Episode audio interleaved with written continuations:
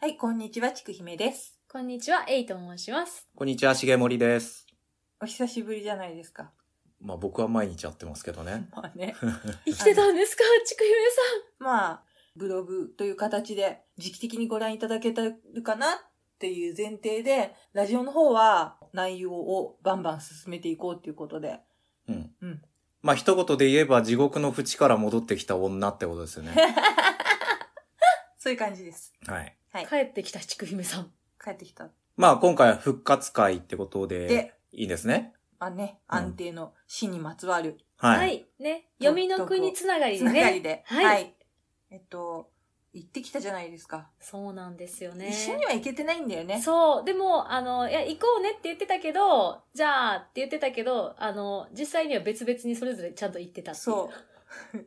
でさすが、みたいな。しかも私、あの、退院して、そのほぼほぼ直後に、ね地獄から生、読みから生還して、また読みの国へみたいな ね。ミミイラ展、ミイラう展。ん、行ってきました。ね、そう、国立科学博物館の、えっと、ミイラ展ですよね。世界中の43体のミイラが大集合みたいなね。 43体っていうね。でも結構いるのかなと思いきや、うんうんまあ微妙な数っちゃ微妙な数だった。まあね、まあでも頑張って集めたということでいいんじゃないかな。と結構主玉のというか、あ、こんなん来ちゃうんだみたいなやつがね、うん、いらっしゃってました。な、なんの、なん、なんていうのマニアとしては、うん見うん応え十分っていうの、どっちかというとなんか結構コアなやつを集めたなっていう、。そうですすね。なんかね、こうメジャーなやつが来たというよりは、あ、これを呼びましたか。 あ、こう来るかみたいな。そうそうおそおう。こう置くかみたいな。この手で置いてきたかみたいな。そうそういや だから僕なんかね、お二人に比べたら、あんまりその関心がなかったから、こう行ったところでね、え、あ、なんかミイラっていうののイメージが違うっていうか、あ、こういうとこから出てくんだっていうようなね、そういうのが結構集まってましたね。そうですうね。んどれが、あ、じゃあちょっと一個ずつそうですね。感想なんかをちょっとうんゆるーく。うん、でもほら、多分行った人も多いんで、あむっちゃ多分人入ってたと思うんですよ、このミイラ店。でも私行った時ね、すごい空いてよく見えたんですよ。本当に、でもね、ううんちは老若男女結構来てまし たよ。あ、老若にゃんにょ、老老若、ちゃんと言えてる。かかっちゃたんなと。言えてる。かか老った若男女がちゃんと来て、いっぱい来老て若てに。ゃんにょでしょ。 で、ちゃんとほら、女子高生みたいな女の子とかも、なんかグッズとか見て、えー、かわいい、買おうかなとか言ってた。お趣旨のやつがさ、お趣旨のやつがね、ね、お趣旨がミイラになってるグッズが結構ありましたようね。んなぜかお趣旨だよとコラボしてるっていそうう。誰が求めてんねん、これって いう。あれ結構でも売れてたよね。売れてたえ、A さん買いましたお趣旨。おお趣趣旨旨好きでしおょ趣旨は結構好きですけど、うんでも持ち歩けるかって言われたらちょっとまた違うんミイラで、だから。うんうんうん、なんかやっぱ、どミイラやったらもうもっとミイラのがいいじゃないですか。せグッズからちょっと話言っていいですかはい、どうぞどうぞ。あの、ミイラのクリアファイルがあって、あるね、でうんうん。それがもう本当に、うん、センスちょっとなかったですよね。あのわかる本当に、うん4色刷りでプリントしてあるだけで、うんで、ガチでその死体写真がそのまま印刷してあるから、うんなんていうのある意味、2個買っちゃおうかなと思ったぐらい。うん、なんかほら、あの、何、かっこいいキャラクターの4人の主人公の顔が、なんか縦にバーン、バーン、バーン、バーン、並んでるみたいなイメージを、なんかそのまま実写でいったっていう。まあ僕的に言えば、こう必殺のオープニングのね、あの白黒の写真が こう、おのおのがこう並ぶみたいな、ちょっとそんな感じのね。いや、安直な感じなんですよね、なんかね。センスがね。なんかね、あの、そのセンスの微妙さにうん。 2個欲しくなった。うん。絶妙でした、全体的に。でも、グッズ結構多くて売れてましたよね。売れてました売れね。てました、めっちゃ。それとあとガチャガチャめっちゃ売れてた。ガチャ途中から個数制限出た、うん知ってます、うん、え、うちが最初いた時に売り切れてたんですよ。あ、そう言ってたよガね、チャ、ガチャ品切れですみたいな。入荷待ちみたいな。死ぬほど回してて。何回弾いたかねっていうぐらい、 8回やっ8回どころじたゃことなないい。。ない。 十何回何か回やって。で、僕らが行った、その何日か後から、制限個数制限が入ったかうら、んやっぱりそういう、あの、やからがいたんでしょうね。な、なんかね、うん。また女だよとか、あのさ、一番不気味な女性のミイラって、あればっかり出て、また、また、この形状は女じゃない、また女出たとか言って言っそうて。。あのね、カノペスツボ、で、えっと、綺麗に彩色してある、えっと、頭蓋骨、で、猫のミイラ、あとあの、ちょっと今回展示されてた、あの、こう袋の中に入れられてる、あの、女の人のミイラを、ちょっとこう、開けてあるっていうね、もう完全にミイラっていう。そあの、ちょっと、お外に飾るのにが一番抵抗のありそうな雰囲気のやつの、まあ4セットなんですよう。ね。もうえげつなさすぎるやつね。うん。よく、まあでもさすがの海洋堂のクオリティじゃないですか。これね、すっごいなんかあの、ミイラのうん。シミシミ。ミイラの布のシミうん、布から出てきた汁が多そう分こうついたみたいなシミまで再現さ再れてる現。されてる。本当にすごいよくできてますよね。猫のミイラのさ、うん。あの、多分、エジプトの猫だから耳がと尖ってる部分うんうを、んこう、再現して、うんち。ゃんと耳まで作ってあげて、そう。愛を感じる。愛を感じる。やっぱほら、猫のミイラとかってみんなそうなんですけど、ほら、ミイラって普通ぐるぐる巻きにするから、まあ、死体やから基本的にもう丸くなってるんですけど、猫のミイラは、やっぱ愛してたものをね、ミイラにしたりしてるから、あの、最後にもう一回ちゃんと巻いてる布とか、あの、紐とかで、耳部分をちょん、ちょんって作ってあげてるんですよ。そ愛を感じう。るこれ。可愛いですよ、ね。むっちゃ可愛い。ね。ね、ちょっとまた画像が上がるかもしれないんで、そしたら見てください。そうあと、はやぶさ頭開くんだそよう、ねこ。れはね、ちゃんとツボになあ、ってる。すごい。あ、あと金プツスボね。ちゃんとね。いや、素晴らしい。あの、死体から取り出した胃と腸と肺と肝臓をね、それぞれのね、壺に入れるんですけど、その入れ物っていうね。そう。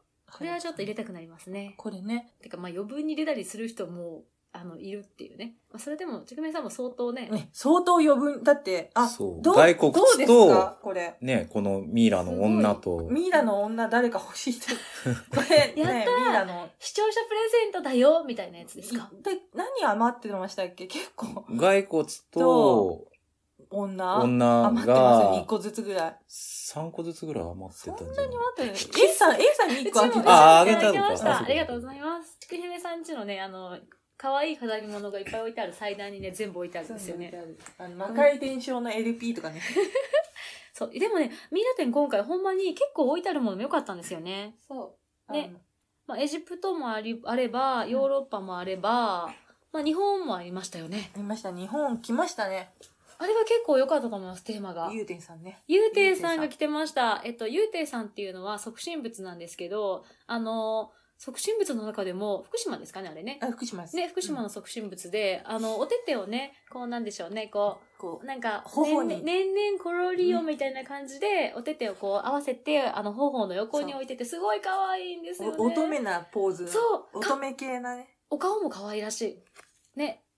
またなんかその、お寺の方にね、愛されてる感じがね。みんなからね、ゆうていさん、ゆうていさんって呼ばれてて、あの、ゆうていさん、ちゃんとこう、祭壇っていうかね、あのー一緒に来てたんですけど、逗子逗子かあ、ずしとね、うん一緒に。で、その時もね、なんかあの、一応体の中に支えがあったんですよね。そね、だからまあ、ある意味加工をね、されてらっしゃったということが、今回研究で分かったんですけど、でもこう、その研究者の人も、あの、あ、ゆうていさん、ここにちゃんとしっ かり、あの、こう、支えがあるので、あと何十年は大丈夫ですよってお話をしたんですよって言ってて、なんか研究者の人からも愛を感じましたう。。すごいよ、嬉しそうにゆうてん嬉しさそうんに、大丈夫なんですよーゆっうてていいさん、うすごい体安定してるんで大丈夫ですって言ってね、お召し会の時のね、あれとかもねテ、ンションがね。テンションが結構高かったです高か皆ったさんね。研究者の人のインタビューもね。いや、でもね、ゆうていさんすごいこう、良かったですね。よかったですねう。んまさか、あ、まさかのゆうていさんみたいな。あ、キャスこうティ来ンるグ。かの、ま、ね。ね。まあだから、湯殿さん系なのかなってちょっといやうんね、思ってたじゃないですか。うん思っておりました。やあはのり、。ご会長とか出会長とかよくされてるから、うん、まあ、メジャそー、いや、ね、じゅ巡業っていうう。か、なんでしょうね。あの、ライブ慣れしてるから、あそうそうそうそうまあね、そうそうつそういてこられてもなんかポうんポーズとかも取れるよみたいなね。感じかなと思ってたら、ゆうてさんまさかの。チョイス良かったですね。あとなんか日本のミラーがまさかのインディーズっていうか、あの他のね、方が。そね。あの、学者の人と、あとなんかよくわからないおじさんの兄弟っていうう。あの、木葬、木葬本草学者本草学者本草の、学者ね本草学者まあ、昔の博物学者。そうそうそう、ええの方の自分で柿渋飲んで飲ねん。でミイラになった人と、あと兄弟のミイ兄ラ。弟でしたね。結構おじさんでしたけどねち。ょっと謎なんだよね。ななんでそう背景がちょっと謎なんですけそう背景ど。うんなんかまあその本草学者、その学者さんは、あの、とりあえず自分が腐りにくいような感じになってると思うから、ちょっと、まあ10年ぐらいしたら一回ちょっと掘り返して確認してよねって言い残してて、実際柿渋ね、とかを食べてタンニンですよね。単に。とかを、あの、実際結構体に入れてたんで、まさにその辺のところは、ちゃんと腐ってなかったりしてお、腹のあたり。お腹のあたりうんあの、すごく証明されたっていう、なんかもう、まあ、どっから突っ込めばいいのかよくわからないみたいな。その前に、あ、なんか、何証明したかったんだろうみたいな。そうそうそうそうね。気が向いたら掘り起こしてみたいなね。うんまあもそうのマニアが高じてね、なんかそういう風になっちゃったっていう感じじゃないで感すじか。だね。よく子孫の方も掘り返してくれましたよね。うんなんかその本草学者のミイラって、すごいなんか正座してる感じでうつ伏せになってるんですけど、ミイラ店来てる人は言っても結構マニアじゃないですか。うんだからすっごいこうやって横から覗き込んで、覗き込んで た。すごい角度からガラスケースこうやってやってましたよね。女の子にめっちゃ覗かれてましたよ覗かれてまね。したよねまさかね、この何百年の後にそうね。死んだ後にこんだけ女子に覗かれると思わなかったね。本当に、すごい覗かれてた。いや、でも本望だったんじゃないですかそうやって自分の体を改造して、それをこう後世に残したいみたいな願望がある人はこう、死後見られるっていうのはも、あ、そういうう。もし魂があったなら、俺はいいところに来たなっていう。来たまあでも理、そうか、理科の先生的に考えたら、みんなが観察して、ほら、よく見なさい、ほら、これ担任が、ちゃんとほら、ね、腐ってないでしょみたいな感じの。柿渋も飲んでみるもんだな、みたいな。そうそうそう、みたいな感じのねみ。たいな。ね、そう。あとなんか、おじさんの二人のミイラも、まあ、同じぐらいの時期に死んでるのも、ちょっといろいろ謎なんですけど。そうなんだよね。なんか、そなうんだろう。疫で病かなんかなのかな、同同時期に。同もじ墓、同じ地域の同じようなところからそうでも兄弟があって。ね、でもあまりにも綺麗に残ってたじゃないですか。残ってたおね。顔とかもね、結構よくわかる感じに残ってたんで、すごい不思議と思って。その兄弟って言ってるんだけど、うん。結構その体型とかも違って。あ、そうそうそう。ちょっとね、なんか、捉えどころが面白かったですね。ありました、ありました。しかもあれですよね。偉いところから行きますよね。あ、そうで すあね。のもっとメジャーなところからエ行けばジよプかったト。とかからこの本始まってんの に、偉いところから A さんぶっ込んでくるなと思って。し まった。図録をね、今ちょっとすね、ごく前の方から、でもね、日本のミイラって本当になんかこうす、なんていうの、死体っていうか、結構そのまんまな感じじゃない、あの、ちょんまげうはんそのままなんか、紙が残ってますからね。残ってる。し、あと江戸時代だからうさ、ん。ねえこれほんと先祖とかだってしますよきっと、本当にね。誰かの、本当に本当に。すごいですよね。まあ、死体だもんね完全に、うんまあ、あとあれなんですよねこれ自然ミイラなんで、うんちょっとねこう作られ方っていうかね雰囲気が違いますよね、やっぱりね白化したって書いてある ああ、んはいはいそうでしたそうでしたそう日本はねやっぱ高温体質なんでねミイラできにくいんで、まあ、そう考えたらねやっぱりこの人工ミイラの素晴らしい輝かしい三然とする歴史がねございますからっていう感じでちょっとあの図録の初めの方から 始めようかね気を取り直してみたいな、じゃあ、はい、南北アメリカうん、南北アメリカのミイラはいあれですね星首とかあチンチョウロが珍重炉ございましたよ。ね。うんあのあれですねあの、はい子供のミイラとかねええええすごい古いんですよねここのアタカマ砂漠の方の地方のミイラっていうのはね、そう、みんな大好き、ミイラ先生のお話で有名なね、有名なねチンチョウロの珍ね。重炉のそう、チンチョウロとアタカマ砂漠ですよ。置いときゃ何でもミイラになるっていう、そうアタカマ砂漠。でこの子供のミイラが多かったんですけよどかったわざわざその切断して体を子供の、うん。自分の気持ちをなだめて、うんうんあもうこの子は死んだんだってことを納得していくプロセスっていうの、うんんそういうのがねあるんですよねこのそう身長度の作り方はねそう、その作業が弔いなんですよね、そうそそうれ自体がっていうね。すごいですよね。だってその子供、亡くなってしまった子供の悲しみをね、ある意味そこでこうね、あの受け入れるというか、この辺はでも本当にこう人工ミイラっていうね、あの、わざわざこう亡くなってから、あの、残すために、体を残すために作ってますよでね。最後ねそのまた皮を、うん。皮膚をかぶせ直して、うんうんで服みたいな感じで着せて、仮面つけてってそれが弔い人類のものすごい最初の方の弔いの儀式ってうんういう、んうんうん。これがインカのミイラはいはい、インカのね、このまあ自然ミイラやったり、ちょっとこう人為的なね、まあ内臓を取ったりしたのはあったとかいう話ありましたね。ペルーのねペルーですね。チリバヤこの辺はなんか結構副葬品も一緒にね、展示されてましたね。あーね副葬品結構多かったですよ多ねかったです。 A さんう副葬品あれじゃないですか専門ちは副葬品がすっごい好きなんで、副葬品これすごい、これ嬉しかったですね、副葬品が。綺麗でしたよねすごく綺麗でした。やっぱりあの文化をすごく反映するじゃないですか、うん副葬品って。だからこう、どんなものをこう一緒にね、つけてあげたかったのかとか、あの装飾のなんていうの、紐とかもそうですし、髪飾りみたいなのとか、布とか、結構布とか紙が残ってたのが良かったなと思いましたね。これ可愛かった。これ変形頭蓋骨はい子。供のはい。楽しくなってきたぞね、いや、これ良かったですよね。これ面白いですよね。あの、うん結構さ、インカとかもそうだけど、うんこう布巻いたりとかして変形させてっていうそうそう文化があったじゃないですか。うんうん、やっぱねほらちょっと体を変えるっていうのはあの人体改造かそう人体改造ですよね首ね首長さみたいな、まあ、首にね、わわーっていっぱい乗せたりとか、まあ、首が長い方が美しかったりとか、これ頭の形があれ尖ってれば尖ってるほど美しい的なありますよね、こう頭に布をギュッとギュッと巻いて圧迫しながら頭蓋骨が育たへんようにしてちょっとこう三角錐に近くなるというあのか子供のまだ柔らかい段そ階うのそう段階からね、まあ、そういうのはねあの結構ありますよねこの辺は。メジャーな感じですよメジャーね。な感じですよね。やっぱそういうのも美の追求ですよね。その文4化歳から6歳だって、ああ、この子、この子なんか髪の毛このとかがね、なんか残ってて、ちょっとこう、可愛らしかったですよね。 1270年から1400年ぐらいのミラーだそうです。ほ頭部変形のある子供のミう。ラはーっいはいはいはい。ていうのもうございましたね。ありましたね。はいはいはい。これ、あの、子供のミイラとうん母親のミイラと、もう1体、だから合計3体いるんだけど、うん2体にしか見えないけど、お母さんのひあ胸のあたり見ると、1体隠れてるっていう、結構このドラマ性を、うんストーリー性を感じさせるミイ不ラ。思議なミイラでしたね。うんなんかあの、横たわる女性にねのお腹の方にこう、子供のミイラが乗っかってるんですけど、うん実はこうね、頭の下にもう一体いて、なんかちょっとこう、ゆまあ、癒着というかね、してるような感じになってるという、不思議ななんかあれでしたね。なんか時期とかが違ったりするんですよね。これね。うん、ただまあ基本情報がねやっぱりあの失われてよくわからないものもねやっぱあっちの方はなんせ数が多いんでしょうねやっぱあっちの方はね、そう、あと自然ミイラ、これ、これはでもそうです、うん、自然ミイラですよ自然ミイラだね髪の毛の三つ編みというかの感じとか結構残っててなかなかあからね。うん今回はインカのミイラがすごかったですこれね、あの、う勝手に私たちの中で流行語になってるやつね。何ですミかイラ包ミイみ。ラ包み。ミイラ包みね本当に本当に今回結構このミイラ包みってえことグッズぬいぐるみにもなってたしそう。ここの展覧会の結構ねメインメインぐらいの感じでうん。この包まれたやつ、すごい数が来てまいしたっね。ぱい来てましたね、うなんか誰も聞いてないのに、ミイラ包みコレクションって書いてあって、あ、もうなんかそういう感じのカテゴリー作ったんだみたい な。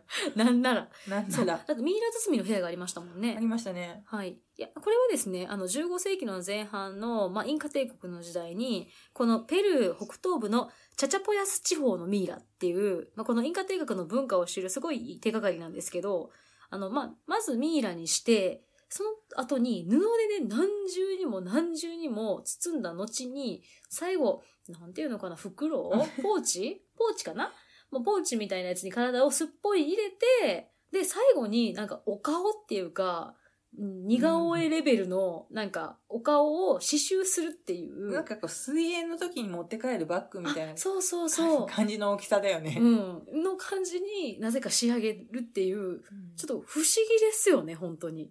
なんかね、うん。クオリティ決して高いわけじゃないんだけど、うん。あの、うん、なんか、愛嬌がある。そうそう。あ、なんかね、最後の最終的な仕上がりがすごい愛嬌があるんです よね。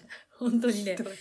あの、すごい手間かかってたりとか、なんかいい布が使われてるんですけど、うんなんせ仕上がりがちょっと可愛らしいもんで、でかなんかちょっと顔がね、ちびまる子ちゃんっぽいあ、ぽいぽい、あの、感絵じの。絵柄がね。全部が長澤さんの顔みたいな。 そう。なんか、しかも今回これを、あの、ま、これ多分今まで展示しにくかったのは、中身よくわからんっていう。そうただやっぱりねその文化的な価値が高くって、やっぱりこれ切り裂いて中身開けるのはちょっと気が引けるなっていうのがあったのが、やっぱり CT とか、ね、こうなんかそういうき、あのーいろんなこう検査ができるようになって、中身がこうね、あの、透過して見れるようになって、こういった展示にできるっていう。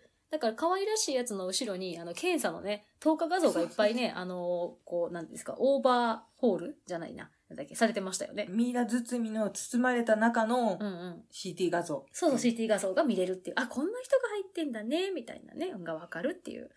そう、でもなんかこれ多分人為的に切り裂かれたりしたやつもありましたよね。そうですね。多分中身の副装品を取ろうと思ったっていうことですよね。あの、ちゃんとミイラとして副装品とかをきちんと綺麗に着せられた上に布でどんどんどんどんこうやっていくんで、もう切り裂いて中身取り出すのも大変ですよ、こりゃ。ミイラ包みってでも言葉を誰が作ったんだろ。すごいいいネーミングじゃないうミですかイ。ラ包み。ミイラ包みってね、すごいね。本当にいい名前ですよ。ミイラ包み。パイ包みぐらいしか包みってあんま聞かないもんね。ね。で、このミイラ包みの中身は、一応なんかこの、ね、引き裂かれたやつを見ると、ちゃんとこう、なんかこう山形ね、ザクって引き裂いたら、まずこう4層の木綿の布があって、あと、綺麗な布なんですよね、ちゃんとね。すごいしっかりした色とりどりの布やったりとかするらしく、実際の中身はね。実際なんかもうそう。でも最後進んじゃうんでよくわかんなくなっちゃうんですあけとど、なんかぼんやりした顔がね。そうぼんやりした顔を刺繍してあるからね。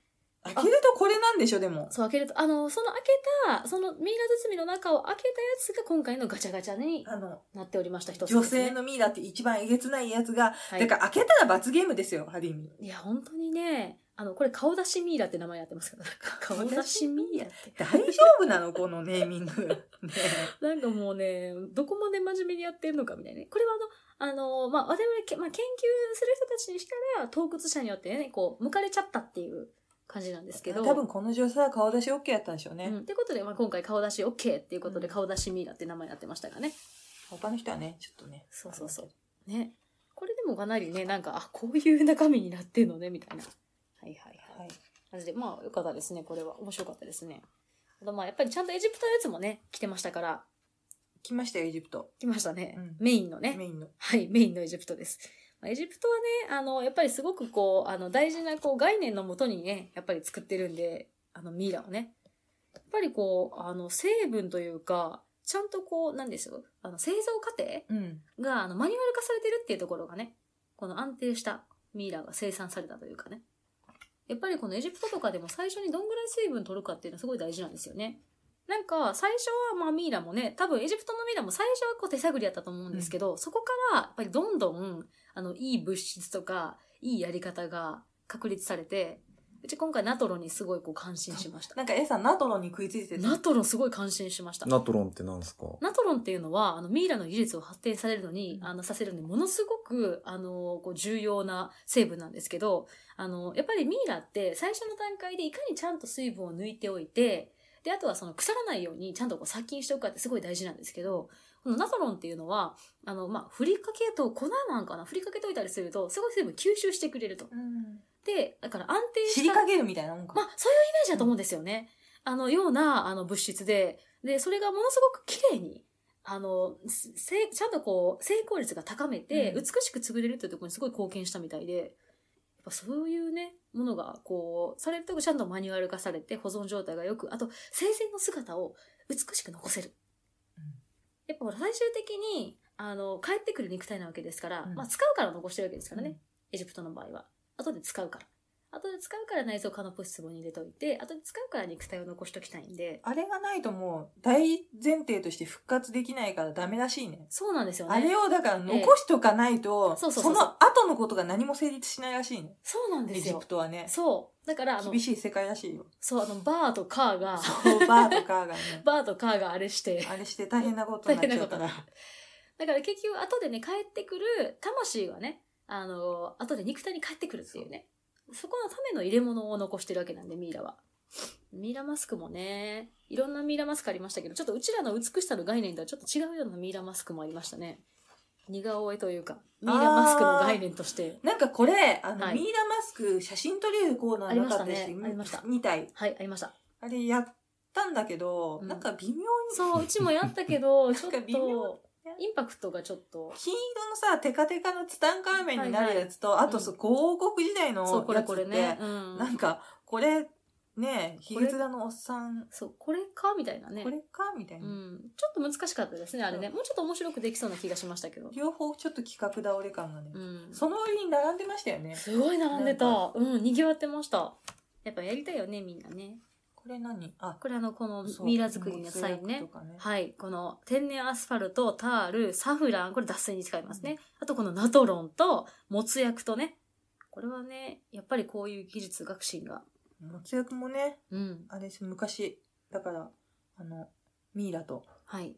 同じ名前だったっけなんだっけあ、はいはい、そうですね、うんそうですね。あの、なんていうのミルまラあミイラ。あ、そうそうそうそうそうそうそう、っていう名前でね。さすが、あれじゃないですか。はい。アロマ検定の、あの、サインだったんで。覚え、覚えたんでしょ。そっから来たか。 違う方面からの。ね。いやでもこういうものを作ってね、あの、あ、カナブス壺もね、あ、このカナブス壺が今回ね、これもまたあのガチャの一個になってましたけど、これもなんかよくできてるよね。よくできてますね、本当に。やっぱね、あの、いマジで生き返りたいんで、あの、真のし、ね、始皇帝とかの、あの、本当に平和よとかもそうですけど、やっぱりマジで生き残りたい、ね、生き返りたいんで、やっぱりこう、手を抜いちゃいけないみたいな雰囲気が漂ってますよもう一ね。個一個大事に大事に残して取っとくからね。そうそうそう、壺に本当入れにて本当に、すげえ大事ですから。アミュレットすごい可愛いから、うちめっちゃ好きなんですよね。これでアクセサリー作りたい。これいろんなね、うんあの、語符なんですけど、んアミュレットって。うん。あの、死者の、うこんう、上着のところとかにちょっと入れたりとかして、うんうん。ね、またさらにそっから包帯巻いたりとかして。そう。なんかね、ビーズっていうかね、そう。ビーズ通せるようにしてあるんで、だいたいこう穴開いてるんですよね。こう服につけたりとこかれで。も確かに、あ、うん大英博物館で売ってましたよ。なんのか、アミュレットのビーズ。欲しい。めっちゃ可愛いです。これちょっとアミュレットググっていただいたら、あの、可愛いってなるんでね。そう。なんかね、創作意欲湧くかもしうん。いや、なんかオリエント美術館とかでもよくあってアミュレット。本当動物モチーフとかで可愛いんですよね。あの、生き返りたいんで、これあの、復活とか再生をモチーフにしたものばっかりなんで、基本的に。れない。疲れ部とか、心臓の形のアミュレットとか書いてある。そうです、そうです。とかね。あの、いろいろこう、そう、あの、テーマもね、大体そういうものがほとんどですね。とにかく引っかりたいからね。そう、とにかく光りたいですね。すごい気持ちが伝わってきますからね。大事ですよ。 A さんもとにかく生き返り。A さんあれなんだよね。とにかくいかにうまく死ぬかそう、にいかにうまく死ぬこだわかっ。てんだよね。はい、もうそれ、そのために今、あのーなんとか。でもこの間言ってたものんね、ちきめさんとか言って、うんなんか、どうやら、うんあの、ちゃんと生きないと、ちゃんと死ねないっぽいですよ。そこなんですよね。うち、まあ、その、ほらね、あの、お見取りとか一緒にこう行ったりするじゃないですか。でもやっぱりね、うまく死ぬ人はちゃんとうまく生きてるんですよねっ。て聞かされたからう、んあやっぱ、真面目に生きなきゃダメなんだと思って。そこなんですよ。やっぱ死にたいから、あのね、頑張ってちゃんと死にそうたいん、そうなんってことでなんす。だよねそうです。まあでも、生を全うしたいというか、あの、ちゃんとうまく死にたいっていうね、あの、変な感じで、うん、半分死んだ感じで生き残っちゃそううの。そうそうそうそうそうそうその身の危険にさらされたから、あちゃんと死にたいなって思った。ー詳しくはブログをご参照 ください。うん、詳しくは。そうなんですよ。やっそぱね、本当に。ああ、エジプトミイラ、あの、これね、あの、グレコローマン時代の、ああの、ーエジプトミイラとかはね、結構ちょっとね、独特というか、うんでしたねう。い。や、これね、はい。独特でした。独特。独こ特れでした。は説明してくださいよ。独特なやつうん。独特なやつはもう、ちくひめさんの大好きな。大好きな。いナスリ付き合いだよね。や、なんかでもこれ、あの、あれですよね、こう、シンボル的なものをね、すごい強調してあるんですよね。そあと、なんかあの、このグレコローマン時代って、あの、まあ、ギリシャ人とかローマ人のね、文化とか支配が入ってきてるんで、ちょっとこう、今までの、あの、いかにもエジプトのミイラーって雰囲気からちょっと違うんですよ。で、あの、なんでしょう、まあ、外見おしゃれやけど、中身は、まあ、スカスカみたいな、でも OK みたいな。う。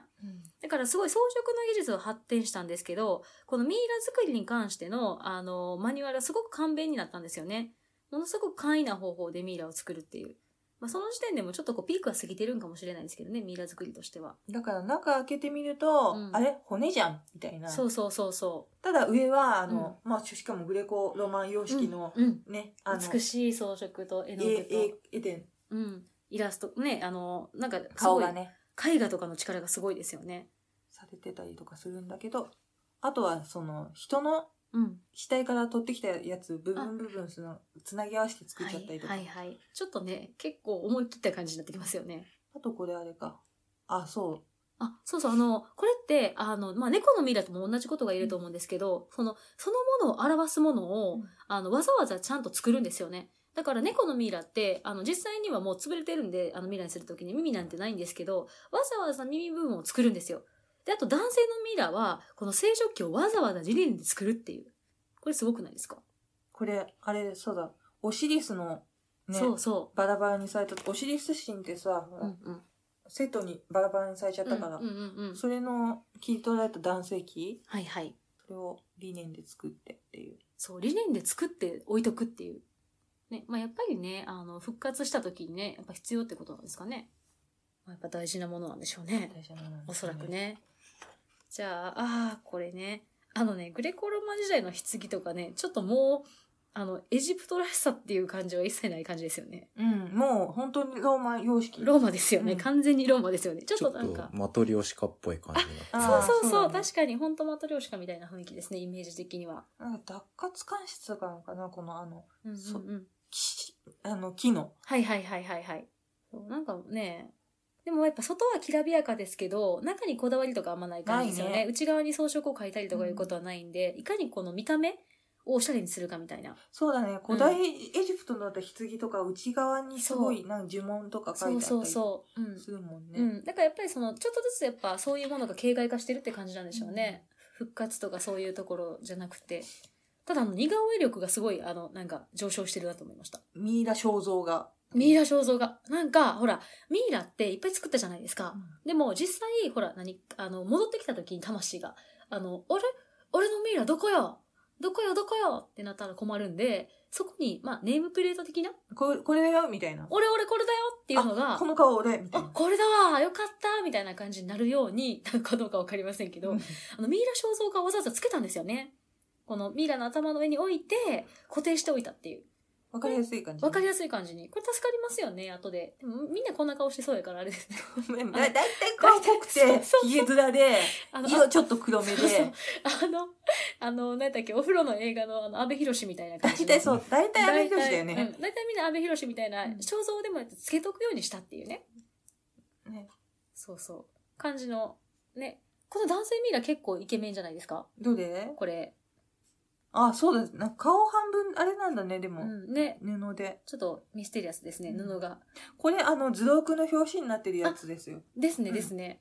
誰、でも誰ってことじゃないんです。そうそう、誰かわかんないんですけど、あの、布がね、ちょっとまだ半分、こう、顔にかぶってますけど、これは結構いい残り方ですよね。ね30から45歳だって、35おーかはいはいはいはい。ら。あ、猫のミイラ。猫のミイラ、よかったですね。あの、猫とか、ハヤブサとか、トキとかのミイラがありましたけど、やっぱりあの、一応なんかこう、その、猫だよとか、ハヤブサだよってわかるようにね、巻いてるんですよね。 で、なぜか鳥のミイラなんだけど足がついてるっていう。で、この辺はでもね、あの、どうしてもこう、あの、神様でね、ハヤブサとかね、あの、鳥とかね、まあ、あの、いろんな動物がいますから、まあ、足つけることそんな不自然じゃないと思うんですかそういうね。時は足つく。 そうそう。ですごいですよね。おっぽんとこしかないのに足わざわざつけるっていう。あれとか、猫のでも神様もいるもんね。ね、そうそう。だからね、たまになんかね、そそうういいうう足つけそういうことなの、かなね、足つけたりするのはあんまり不自然じゃないような感覚なんですかね。まあ、エジプトのミイラは。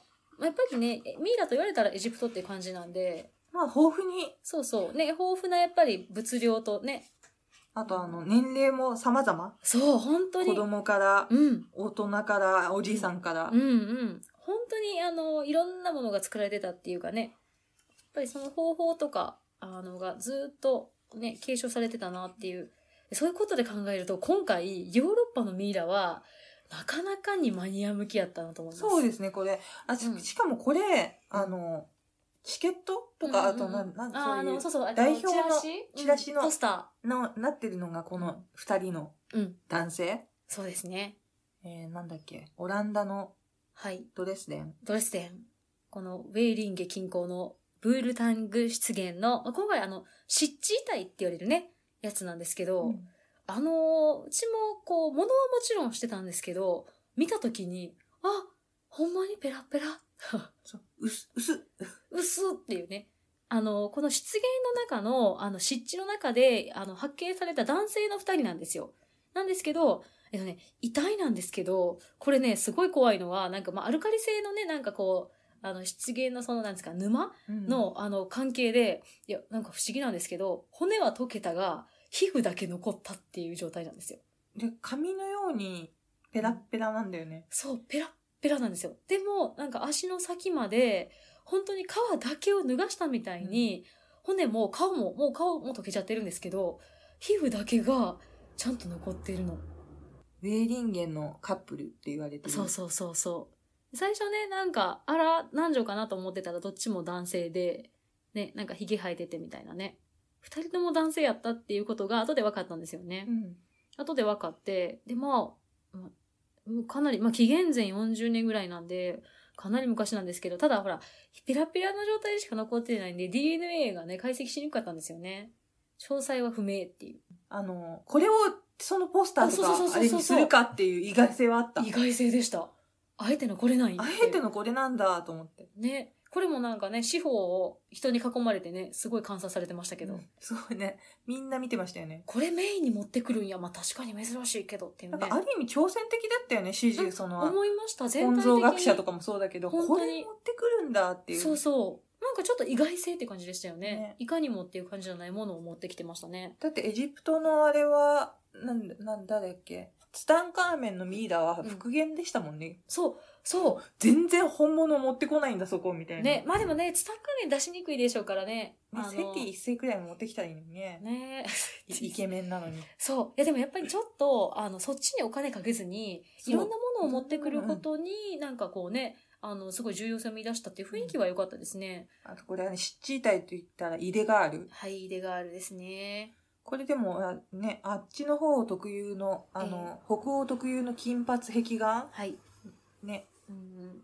のね、ちょっとこう、きわ、険しい顔というか、鼻がズンって高い感じのね。うん。あの、イデガールは、えっと、1897年に、えっと、まあ、井出、き井出村っていうところの近くの湿地から発見されたんですけど、一応小柄で、三つ編みにした赤い髪があって、丸く広々ひと、まあ、顔一人から、まあ、子供だと。うん女の子だと。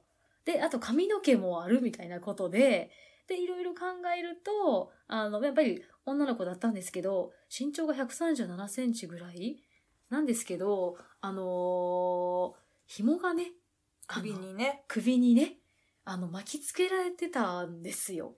完全にこれは、あの、考察、首を絞められて亡くなったんだろうなというような、ね、に強く推察されるような遺体なんですよね。で、この、あの、湿地遺体って、ちょっと他のミイラと、まあ、まあいわゆる自然な方なんですけど、人工じゃなくて、ちょっとその、結構ね、あの、事件というか、事故というか、結構こう、厳しい状況のものが多い感じですよね。なんかあの、自然死じゃなくて、ええあのそうそう殺人されてるやつ。うん。だから、もしくはその、なん神様、うん町の神様に生贄として捧げられてたりとか、うっんうんっていう感じの死に方が多い。多いですよね。やっぱり沼なんで、ね、そこがわかんないんで、まあ、死体を隠したりとか、でもしくはその捧げたりっていうようなものに使われたというようなものが多かったですよね。で、あれですよね、うんあの、一見だからすっごい成功に残ってるから、そう。あの、死体、死体が出たって最初、ことになって、こうのん入れ替えるじゃないんだけど、うん他の死体なんだけど、で、え、なんか殺人事件ですって言って通報されて、行ったら、いや、この男は何千年も前に死んでると、そう。ことになって、っていう。そう、本当にだから、あの、ね、死体を引き上げちゃったと思って警察に通報したら、いや、もう今の現代で裁けるような時代じゃないっていもうう、ね。超古いんでっていう。そう。でも、ものすごくそのね、死体ってこう染み込んで、あの、こう固まってるんですよね。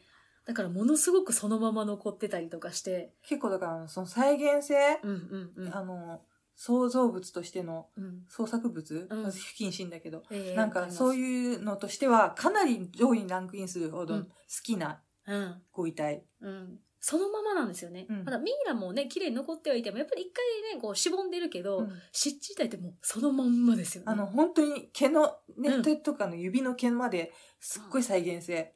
髪型もそのまんまで、顔とか皮膚の感じもうそのまんまですよね。あとその、湿地から出てるから黒炭みたいな黒い色あが、そうそう芸術っぽいんだよねそ。う。うん、美しく残ってる感じがしますね。大丈夫です。サイコパスみたいになっちゃって ない。大丈夫。大丈夫です。ひげ重森さんで、ほほがね、ほほ笑みながら聞いてあそうまそうす杉から、本ね。さんが、なんか、一応ね、セーフライン。まあ僕はなんかこう、囚われのね、なんかサイコパスの家に囚われて、猿靴はさせられて、 うんうんうんうんって言いながらニコニコ笑えてる会話を聞いてるような気分楽でしすいけど。だろう、ほら、楽しいだろう。笑え よ、笑えって、面白いだろうって。そういうやつでし ょね。あと今回、あの、ちょっとこう、マイナーなところのね、ミイラも連れてきてるなっていうね。そうですね。ね、カナリア諸島のミイラもね。はい。カナリア諸島のミイラってでもさ、はあ私初めてですあ、よ。うちも、うちも初めて見ました。で、なんかちょっと変わってると思って、色がなんかちょっと変わってんなと思ったけど、なんか一応これ、なんか、まあ、人工的じゃないんですよね。なんか一応自然ミイラなんですけど、あの、でも意外となんかこう、何、この石器時代の生活をする人たちが、このミイラというか、その死体をそのまま残してたっていう感じなんですよね、きっとね。うん、うん。だなんかちょっとこう、普通のところとは、内臓は取り除かずに、えっと、泥とか樹皮を亡くなった後に体に塗った。ああ、そっかそっか。そうそうそうそう。っていうところがちょっと変わってるんですよね。なんでしょう。うん、キャメル的な仕上がりキャメ ル、キャメル的な、うんい色の話でしょ色色のうん感じがね、仕上がりで。でもまあ高貴な人をそういう風に葬って形を残そうとしたっていうことですよね。そうですね。ね、なんか意外とこう、そうそういう感覚があるんやなっていうのを思いましたね。ああとこれガチャガチャのね、アンナのズボツですね。これね、綺麗ですよね。ものすごいこれも。綺麗。あのそう。。えぐくないからね。えぐくないですね。ねそうです、そうです。あの、人間のまあ、遺骨ですよね。納骨堂とかね。うんあの、そういうところに保管するっていうことは結構ヨーロッパで多くて、これは1800年頃結構新しいですよね。アンナっていう女の人の頭骨。そうです、そうです。なんで、まあ、あの、基本的にそこに、まあ、シャラ神戸に、お名前、生年月日、4、5年月日を明記するのが習慣になってて、で、そのついでと言っちゃなんですけど、その時に、あの、お花とかね、うん、なんかトールペイントっぽい雰囲気ト。ートールペントみたいな。そう、そう、トールペイントっぽい感じの雰囲気で書いて、あ、この人はこういう風な感じだったんだね、みたいな。まあ、なんつうの、墓石的な雰囲気の、なんかこうね、目印になるというか、お名前もわかるしね。なんかさ、他にもこういうの骨に彩色しちゃってるやつありましたあよりねました、ありました。ね。。なんだっけ後で出てくるけど。うん、後で。で出てきます。なんかあの、メキシコの死者の祭りの時に出る骸骨のケーキみたいな感じね。ああ、そんな感じ。確かうんに死者の日のね。うんはいはいはい。確かに確かに。ぽい。ね。結構やっぱり、まず骸骨っていうのはね、そういう象徴としてはね、やっぱりこう、マスコット的な存在というかですよメメンね。トモリだ。メメンだトかモらリ常に死とともにそうそう死を感じつつうんうん生きるみたいな。A さんのあれじゃないですか。命題じゃないですあかい。やいや、でもね、ちくゆめさんもね、 私はもう死を感じたからね。実際脳の画像見たら死んでたからね、ほぼほぼ。いやー、それ考えたらね、ね信じられないですえよ、もう信じれないね。本当に。ね、まさかまたね、ね、お話できる状態になって、本当で、塩見さん死んだと思ったんでしょ あ、死んだって思った。死んだっていうか、なんか、ねえ。なんか、偉いの出てきちゃったな、みたいな。ギーって。いやー、ね、ね本当に。ね。で、まあ、死に、あの、瀬戸際まで近づいて、またこの、あの、ほぼ死んでるこの死の話をね。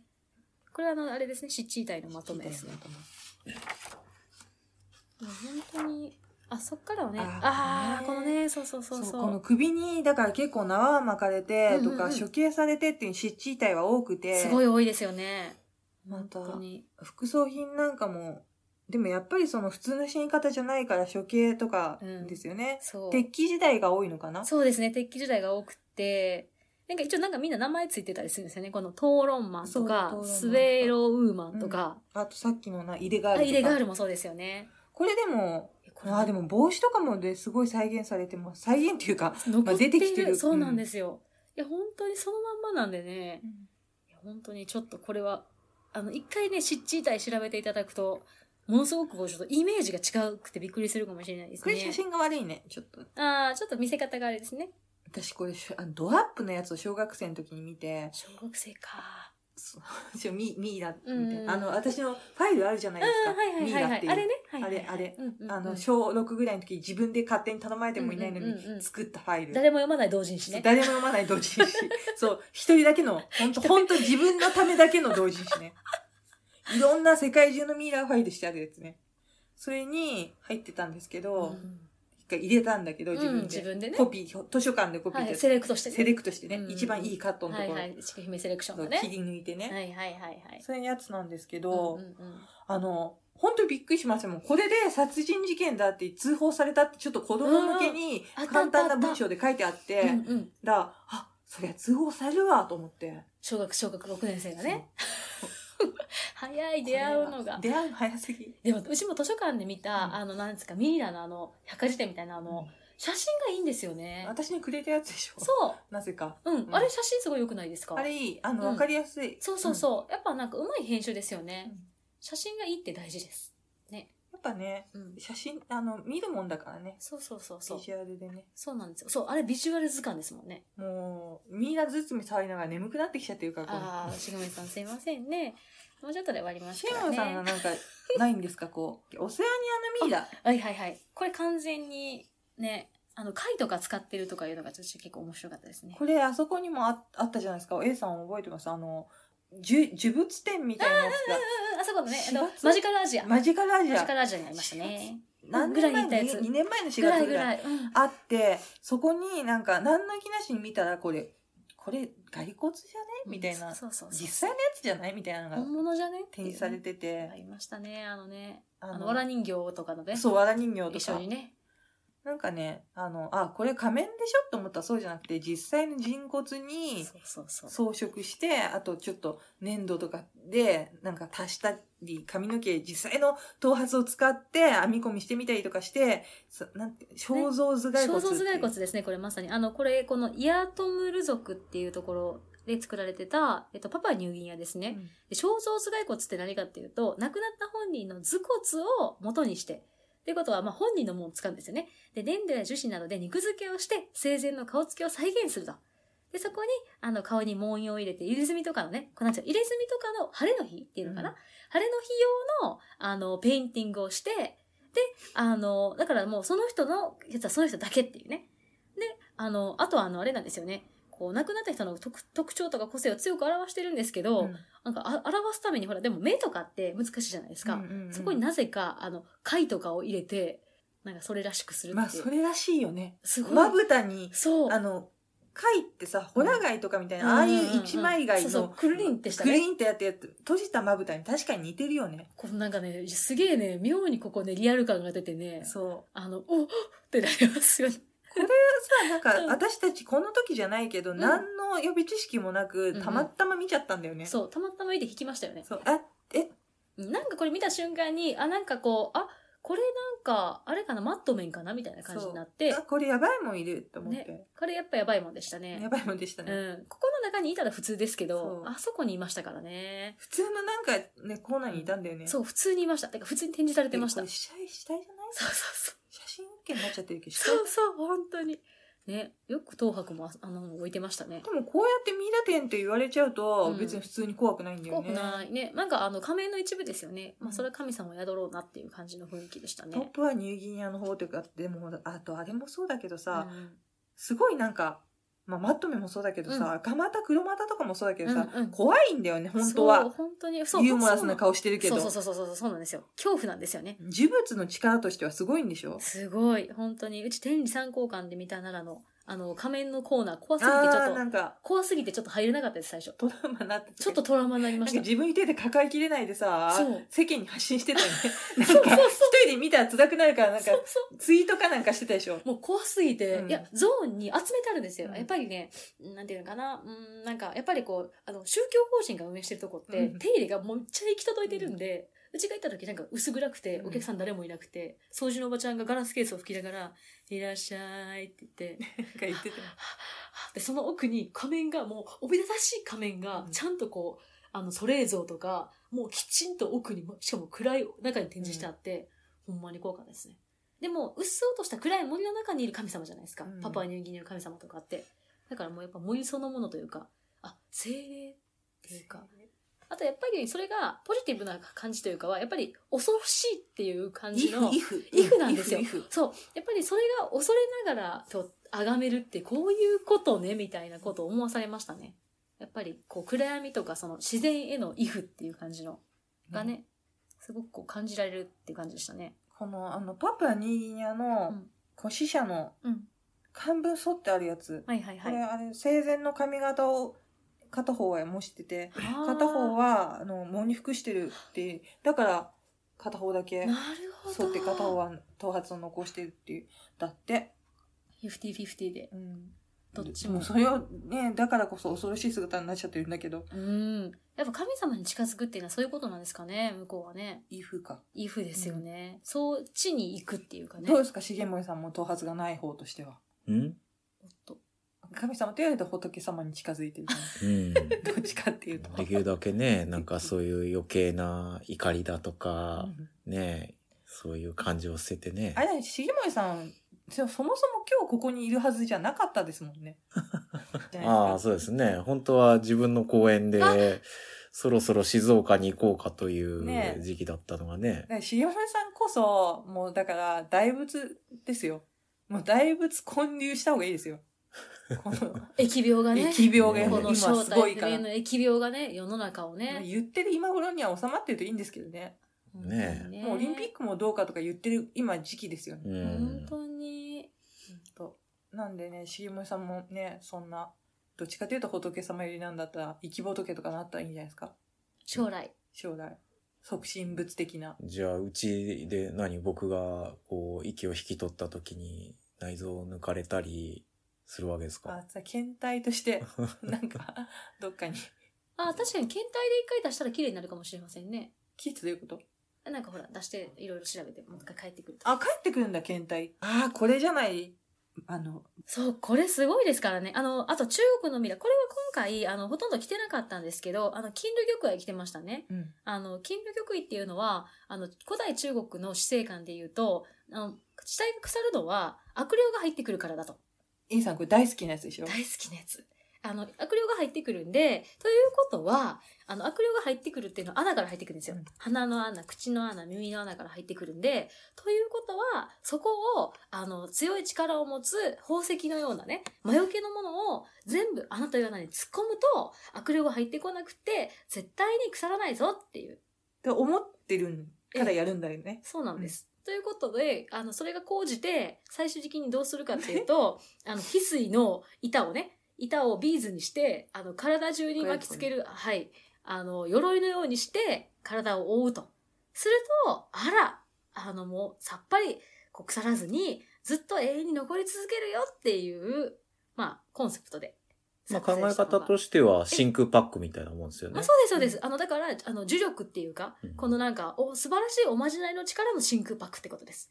悪霊の忍び寄る隙もねえっていうね。蓋開けてみたら、はい、もう何にも残ってないですけどね。うん逆にねあの。逆にね。逆にねまあ、密封されてても蒸れそうですしね。あの、この、このパターンの人たちで、あの、骨とか何ももう一切何も残ってないんで、このパターンのやつ。でも側だけは残るよね。側だけがね、そうです。側だけが残ってる状態ですね、大体。ある意味。はい。これがね、金類玉衣ですね。で、あの、このババアのやつは本当にすごいんですよ。これねあ。の、漫画太郎先生の書はくいババアにそっくりなんだけど、あれ湿疹ですよね、湿疹。湿疹、えっと、湿った屍と書いて湿疹と呼びましてね。これはね、あの、これほんとすごいですよね。あの、ちょっとググってほしいんですけどババアで。ババえア、これ布をかけてあるのは、本当は、まあ、お裸。裸でいらっしゃるでもそれやっぱり女性だ女から。性だからそれはね、白いのはやっぱり恥ずかしいじゃないですか、やっぱね。そう。なんかその辺がまたなんかちょっとこう、生々しい。その辺がだからまた、あーね漫画太郎先生のババアシリーズええそうそうそう。あの、神髄さんですよね。うんあの、神髄さんは魔王体感簿の、あの、に埋葬されてたんですけど、まあ出た時、そもそも、え生きてるみたいな。てか、防腐剤打ったら膨らんできたんでしたっけなんかね。なんか、そうそう。そう、なんか、白、白と呼ばれるね。そう、そう、分あ類にのなるんだ、けどそう、白っていう、あの、まあ、あのーもう本当に生きてる。てか、肌色ですからねうん。神髄さんね。あの、あの、関節とかもさ、そうそうそう。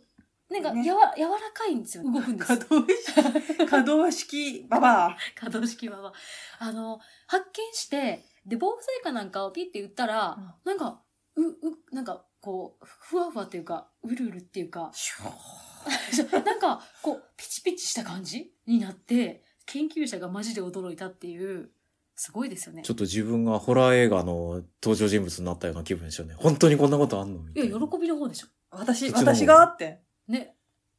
あわでもーみたいな。転生したらババアだってね。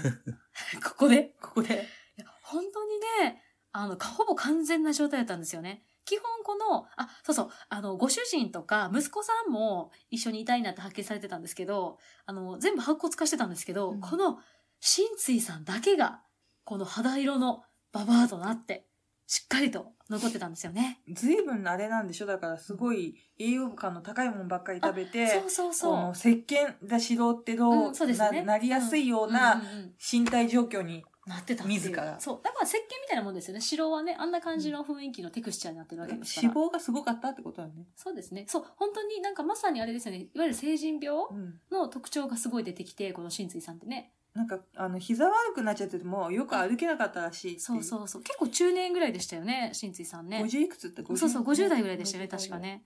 で、調べてみると、どうも本当もう、だってね、そりゃあ、確かに、あのーまあ、おすごいこうお金お金持ちなんで、うん食べてるもんもその過ごしてる環境もすごい多分脂肪が多くてうまくいったってことですかね。脂肪がうまくて死亡した ら。あ、まあ、だって。あほはらいご主人笑って面白 ーいで違しう、ごょ主人からの悪い影響で面白くない人になってしまう。昭和ギャグ昭和ギャグばっかりもうかまされてるから。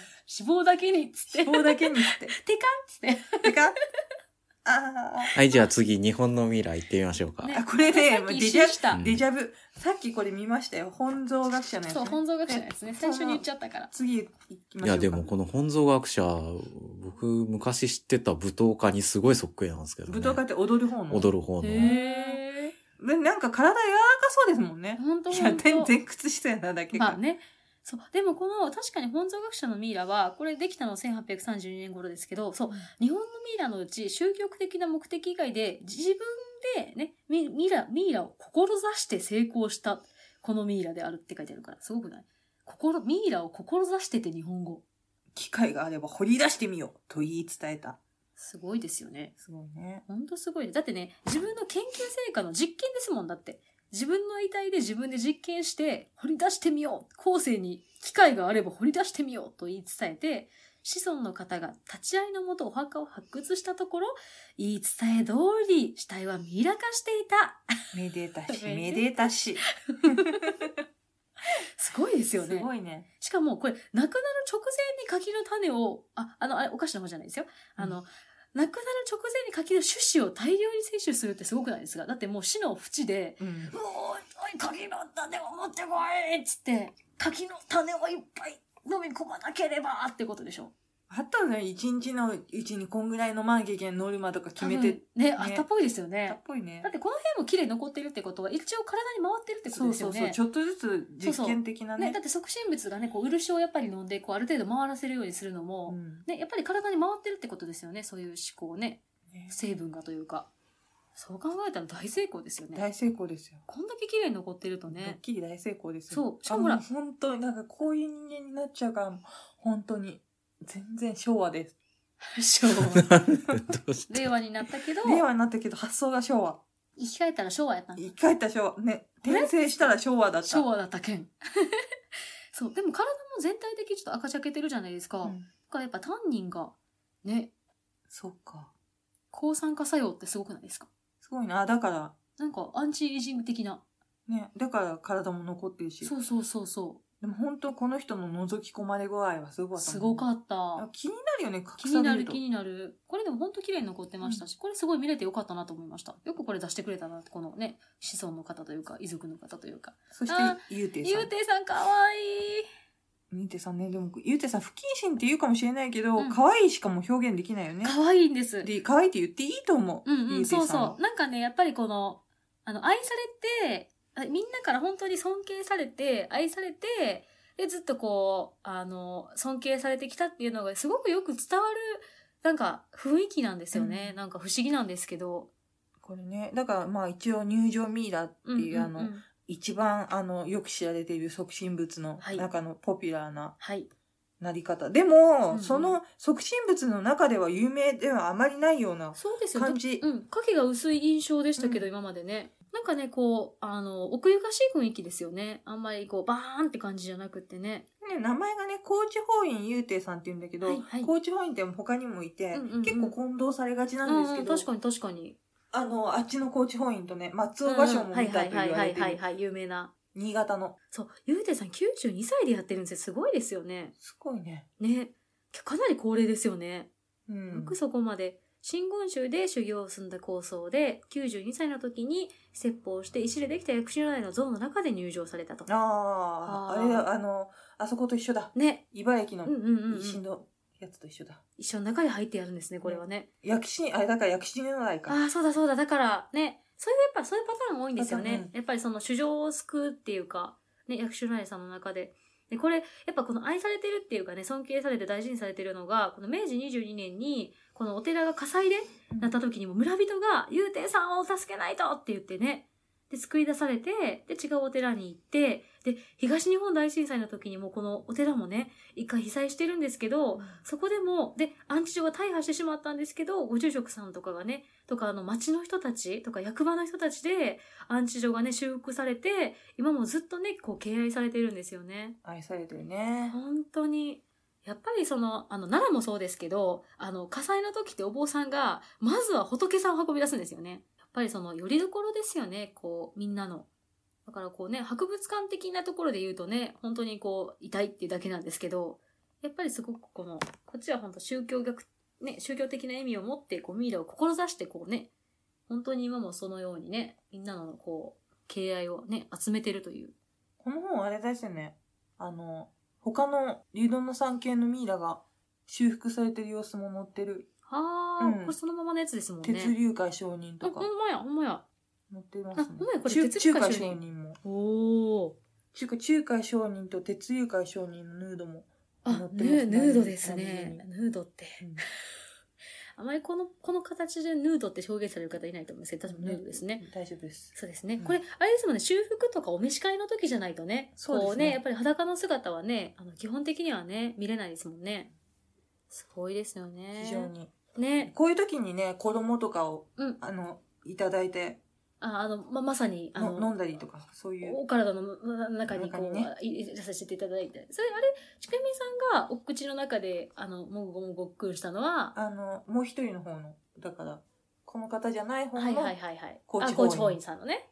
あの、お召し替えの時にね、あの、あれですね、ちょっとこう、お召し物とかをね、そうそうそう細かくして皆さんにね、お配りいただけたりするんですよね。赤い子供が出たら、当たりとか言ってる人もいいましたけど、私じゃないです。あ、ううんんうんうん。まあでもね、それをありがたくいただいたわけですよね。ありがたくいろんな意味で。多いですよね。